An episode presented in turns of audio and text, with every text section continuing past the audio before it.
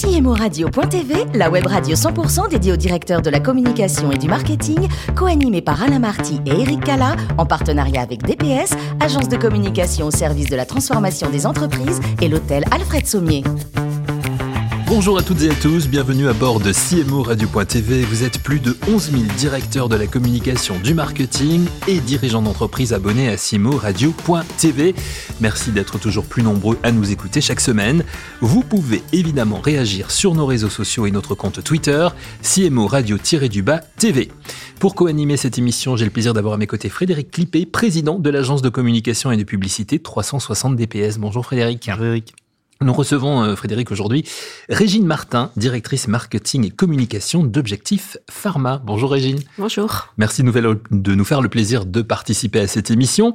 Vous avez fait, Régine, des, études de pharmacie, mais, mais pas vraiment pour devenir euh, pharmacienne, en fait. C'est ça? Quel bah, était votre but?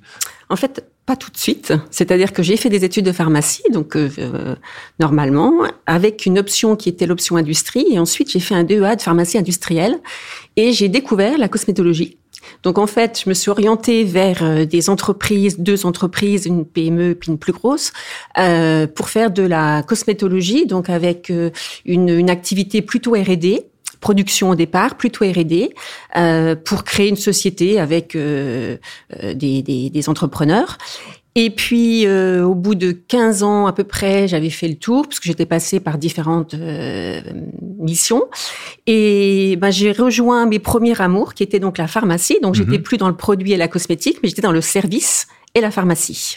C'était un peu plus légitime quelque part. Et, et j'avais envie, j'avais envie de, de reprendre la santé et le bien-être mais au bout de 15 ans. Oui, euh, au bout de 15 ans. Alors, un mot sur ces deux sociétés pendant que vous faisiez encore de, de, de la cosmétique, les, les deux sociétés qui, qui, dans lesquelles vous êtes formé, en fait. Finalement. Oui, tout à fait. Et, et, comme je le disais, ce qui était intéressant, c'est et ça a été d'ailleurs le cas pendant toute ma carrière, c'est d'arriver dans des, des créations de d'entreprises ou de projets ou de, euh, en fait, on, il fallait tout créer. Et ça, c'était vraiment euh, ce que j'aimais faire. Et donc, euh, oui, j'ai fait en fait, j'ai travaillé dans deux sociétés, une, petite PME donc de, sur Nancy, puisque je suis originaire de l'est de la France, et et ensuite une plus grosse qui était que vous connaissez sans doute, qui s'appelle Yves Rocher, donc une de ses filiales. Voilà. Alors, vous nous l'avez dit, vous revenez au bout de 15 ans euh, dans la pharmacie, en fait, vos premiers amours, dans une coopérative de, de pharmaciens, en fait. Oui, hein, tout à fait, tout à fait. Et là, euh, vous partez, dites-vous, d'une feuille blanche quel était votre votre rôle alors en fait? Alors en fait la coopérative euh, c'est la coopérative Wellcop donc c'est une coopérative de pharmaciens en fait euh, et qui euh, a des sociétaires euh, aujourd'hui 4000 sociétaires et qui en fait avait envie de proposer à ces sociétaires de un accompagnement un accompagnement point de vente, un accompagnement de management, de formation, de positionnement de leur offre de, de, de produits à l'intérieur de leur point de vente, etc. Donc voilà, donc euh, ben j'ai créé avec une petite équipe au départ euh, cet accompagnement-là, qui a été plutôt du consulting finalement euh, et qui, ben comme tout consulting est plus difficile à rentabiliser quelque part. Donc j'ai standardisé, en fait j'ai fait du, du sur-mesure quelque part au lieu de la haute couture et j'ai standardisé au travers de différents logiciels pour proposer aux pharmaciens eh bien toute une offre de, de solutions, de services euh, pour mieux les, les accompagner dans leur métier. Et ça, ça date déjà. Donc euh, aujourd'hui on verra, peut-être on en reparlera, mais les mmh. choses ont énormément bougé. Donc ça, c'est ce que j'ai fait euh, pendant de nombreuses années. Et puis en 2000, 2000, 2015, toujours dans cette coopérative, parce que je suis passée par différentes sociétés, différentes filiales finalement. C'est une très grosse coopérative. Hein, il y a euh, une vingtaine de filiales. Et euh, en fait, euh, en 2015, je suis, j'ai intégré et on en reparlera puisque c'est Objectif Pharma, mhm. qui est un groupement de pharmaciens, mais je vous en reparlerai après, pour créer une enseigne de pharmacie qui s'appelle Well Pharma. Donc ça, c'est assez, euh, c'était assez nouveau à l'époque euh, et c'est une belle expérience parce que j'y suis toujours. C'est une belle expérience effectivement. Euh, alors, est-ce que vous pouvez nous, nous présenter en quelques mots le, le modèle économique d'Objectif Pharma Oui, bien sûr. Alors, Objectif Pharma, c'est donc une filiale de la coopérative mmh. et le modèle économique, comme tout groupement de pharmaciens, euh, c'est essentiellement basé sur des honoraires de laboratoire, des cotisations de pharmaciens et de l'offre de services qu'on propose à nos pharmaciens. En quelques chiffres, Objectif Pharma aujourd'hui? Alors, Objectif Pharma, c'est 35 personnes.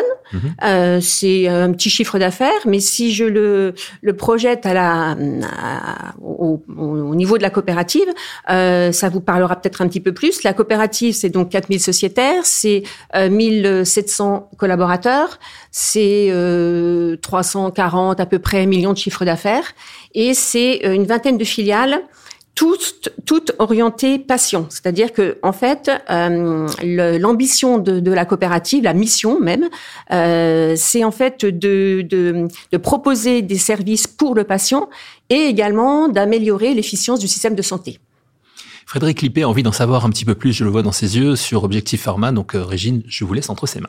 Oui, merci euh, Eric. Euh, Régine, comment structurez-vous votre approche de communication B2B à destination d'un groupement comme le vôtre? Alors, un Objectif Pharma, c'est un groupement de pharmaciens euh, qui, qui est vraiment en mouvement. Donc, on a toute une, une dynamique avec ces pharmaciens.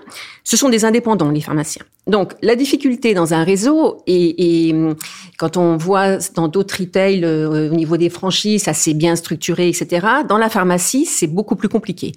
C'est plus compliqué de, de comment dire, d'engager les pharmaciens, de les fédérer au sein des réseaux.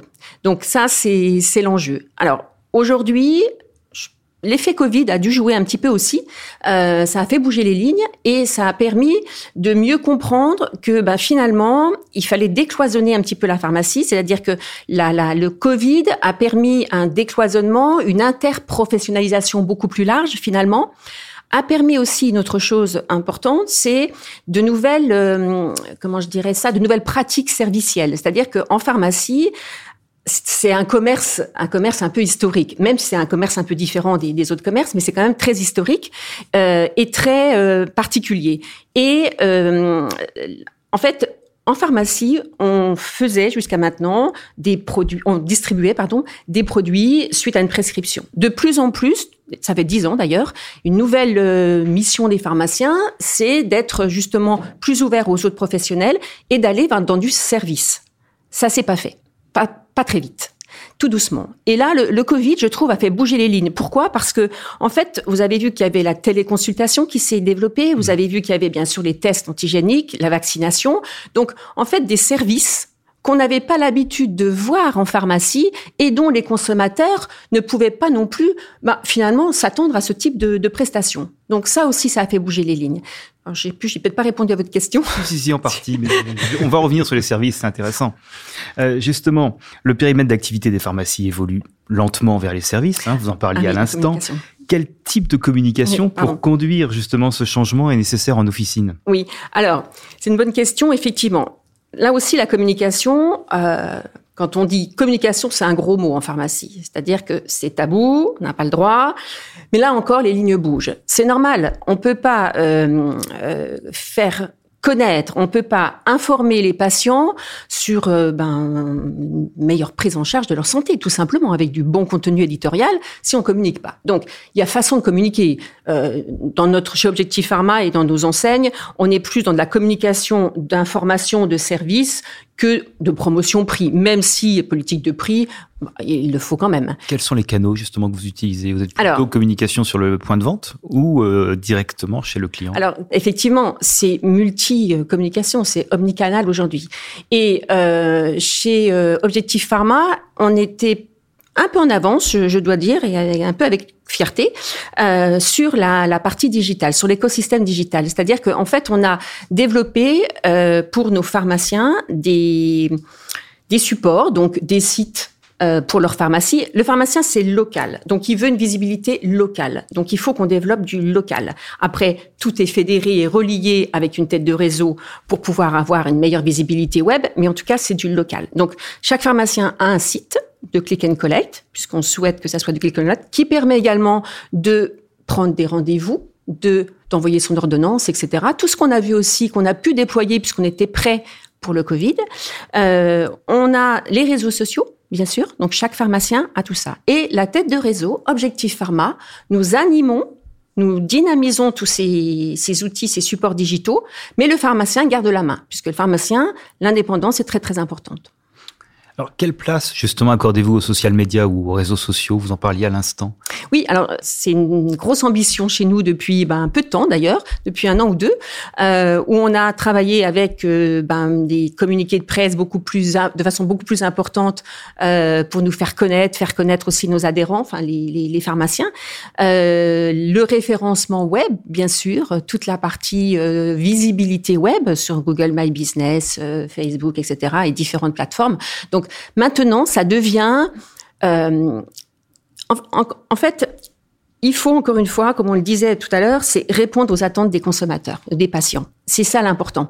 Donc eux, ils attendent ça puisqu'ils ont déjà ça ailleurs. Donc en pharmacie, ça doit pas être un commerce différent au sens patient, au sens consommateur. Alors le volet parapharmacie, extrêmement intéressant parce que c'est une mm. source de revenus importante pour vous. Il est de plus en plus préempté par des acteurs qui sont des pure players. Euh, je pense ici à Power Pharmacy, à Easy Parapharmacie, etc., etc. Comment, quelle stratégie pour les contrer? Le service. Le service et la relation client. Dans nos, chez Objectif Pharma et nos deux enseignes, que ça soit Well Pharma ou Anthony Willem, qui sont nos, deux enseignes, euh, c'est vraiment ça. C'est vraiment cette, cette relation client, cette relation servicielle. Euh, bien sûr, on propose des produits avec un prix euh, raisonnable. C'est évident, on peut pas se permettre. Mais c'est pas sur ça que doit se baser l'avenir de la pharmacie. La pharmacie, bien sûr qu'elle a des enjeux économiques et on apporte tous les outils pour. Ça, c'est le prérequis d'un groupement ou d'un mouvement comme nous. Mais il y a aussi tous les autres enjeux, que ce soit les enjeux sociétaux, par exemple, ou les enjeux de transformation du métier. Aujourd'hui, je viens de vous en parler un petit peu, le métier change, change. Donc, on tient compte, on fait des produits, euh, et notamment dans nos enseignes, on a des produits à la marque de l'enseigne qui sont orienté éco-responsable systématiquement. On ne développe rien d'autre. Donc, on, on, fait de la parapharmacie, mais c'est pas notre cœur de positionnement. Alors j'allais vous demander sur quel axe principalement vous travaillez la fidélisation, mais je suppose que c'est le service finalement.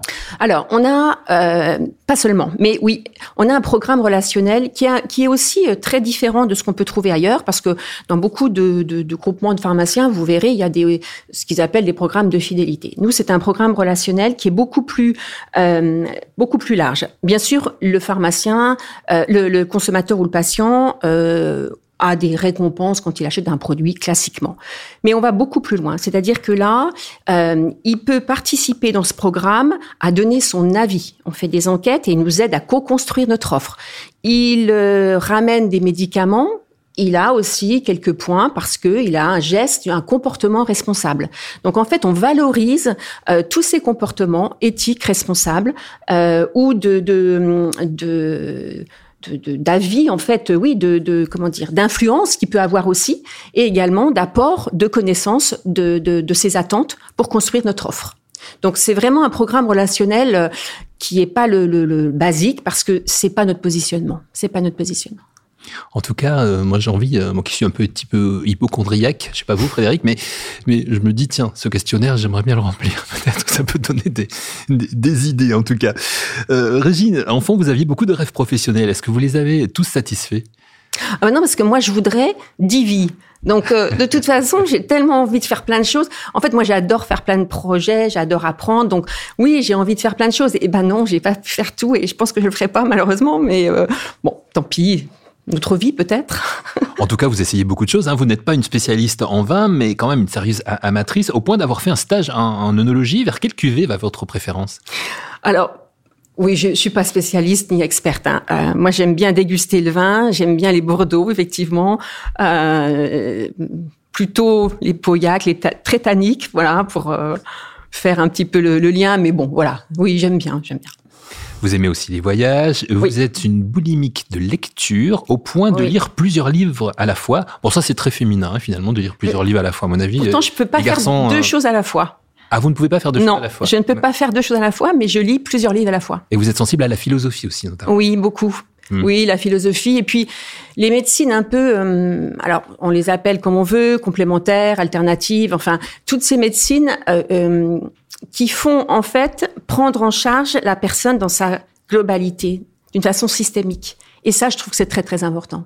Il suffit pas de donner un médicament. Et c'est aussi pour ça que je pense que euh, j'ai un peu rejoint la pharmacie parce que j'avais envie de m'investir euh, dans ce qui était euh, prise en charge globale de la pharmacie, de la, de la, du patient, pardon, de la personne, euh, du bien-être aussi. Et euh, on a, peut-être je ne sais pas si vous avez prévu d'en parler, mais on a développé aussi dans cette, ce positionnement plutôt bienveillant de nos enseignes euh, une armoire à pharmacie solidaire. En fait, tout dans chaque pharmacie Well Pharma, on a une armoire. Euh, et on était prêt avant le Covid, c'était assez, euh, je sais pas si c'était assez significatif, mais en tout cas, on était prêt avant. Et euh, le patient, dans, quand il vient en pharmacie, peut déposer un produit dans l'armoire. Et c'est l'association, encore une fois, locale de la pharmacie, du mmh. quartier, du village, qui vient chercher les produits. Voilà, j'allais justement vous poser la question Pardon, parce qu'effectivement, non, mais vous avez bien fait, vous avez très bien fait parce qu'effectivement, ça fait partie aussi de votre personnalité. Vous êtes quelqu'un qui s'engage hein, auprès de, de, de causes humanitaires dans le monde et notamment euh, sur des sujets plus locaux. Oui, et la santé, il y a beaucoup de choses à faire et euh, voilà, on a pris ce, ce parti pris-là. En tout cas, merci beaucoup pour euh, toutes ces informations, Régine. Merci également à vous, mon cher Frédéric. Fin de ce numéro de CMO Radio.tv. Retrouvez toute notre actualité sur nos comptes Twitter et LinkedIn. Et on se donne rendez-vous jeudi prochain à 14h précise pour accueillir un nouvel invité. L'invité de CMO Radio.tv, une production B2B Radio.tv en partenariat avec DPS, agence de communication au service de la transformation des entreprises et l'hôtel Alfred Sommier.